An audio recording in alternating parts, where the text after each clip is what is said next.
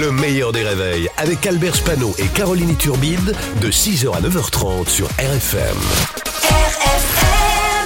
Limité à 80 avec Pascal Atenza sur RFM. Bonjour Pascal Atenza sur RFM. Bonjour Albert sur RFM et Caroline sur RFM, ça va? Ça va Salut très bien. Pascal. Ravi de te retrouver. Alors, on va commencer par euh, la fraude fiscale à la sécurité sociale. Oui. Un youtubeur s'est vanté d'avoir fraudé la sécurité sociale en touchant 1800 euros sans travailler. Oui, alors euh, toucher 1800 euros euh, à la sécurité sociale sans euh, travailler, euh, je suis désolé, c'est pas une arnaque, euh, c'est un emploi à la sécurité euh, sociale. Alors bien sûr, ça a scandalisé tout le monde et surtout Aurore euh, Berger, ministre de la Famille, euh, qui a diligenté une enquête auprès des services sociaux. hein, et c'est vrai, Caroline, que c'est scandaleux. hein, Aurore euh, Berger est ministre. Pas tous les jours, pas tous les jours. Hier, c'était la journée internationale de lutte contre la maladie d'Alzheimer qui provoque des troubles de la mémoire. Oui, une journée importante pour faire avancer la recherche contre la maladie d'Alzheimer. Oui, une journée importante pour faire avancer la recherche contre la maladie d'Alzheimer.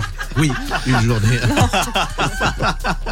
Alors hier, les artistes se sont engagés contre cette maladie avec la publication d'une chanson écrite par Pierre euh, Souchon, pardon. Et c'est euh, Matt Pokora qui en a fait la promotion hier sur les plateaux télé.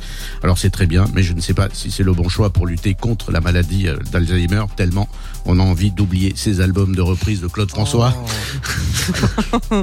Alors si on connaît bien les symptômes, on peut ralentir la maladie.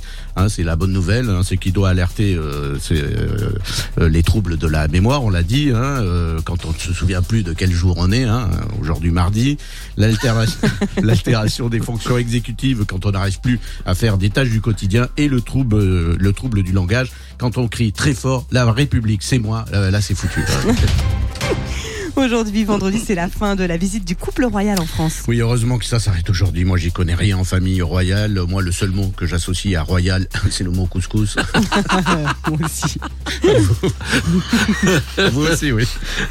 Hier, Charles III était à Saint-Denis. Autant vous dire, c'était en terre inconnue hein, chez les pauvres. Mais ils avaient tous leurs vaccins, donc ça va. Ensuite, euh, joué au ping-pong. Cette phrase, elle est quand même incroyable. On a vu les images. hein. Les membres de la famille royale ont toujours fait du sport. Elisabeth faisait de l'équitation, Charles du polo, les Didi des cascades. Et, et ensuite... Et ensuite, elle a joué. au- Ben, chacun son sport, elle était douée là-dedans. ouais. Et ensuite, elle a joué au ping-pong avec Brigitte. Ouais. Ça aussi, Brigitte a été la meilleure, hein, évidemment. C'est notre Brigitte. Même si Charles III confirme que, que Camilla a un meilleur toucher de balle quand même. C'est une bonne info.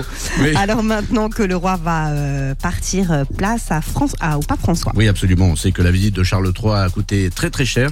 Mais je vous rassure, avec euh, Pape François, c'est beaucoup, beaucoup moins cher. Lui, au moins, il n'a pas fait comme Charles III.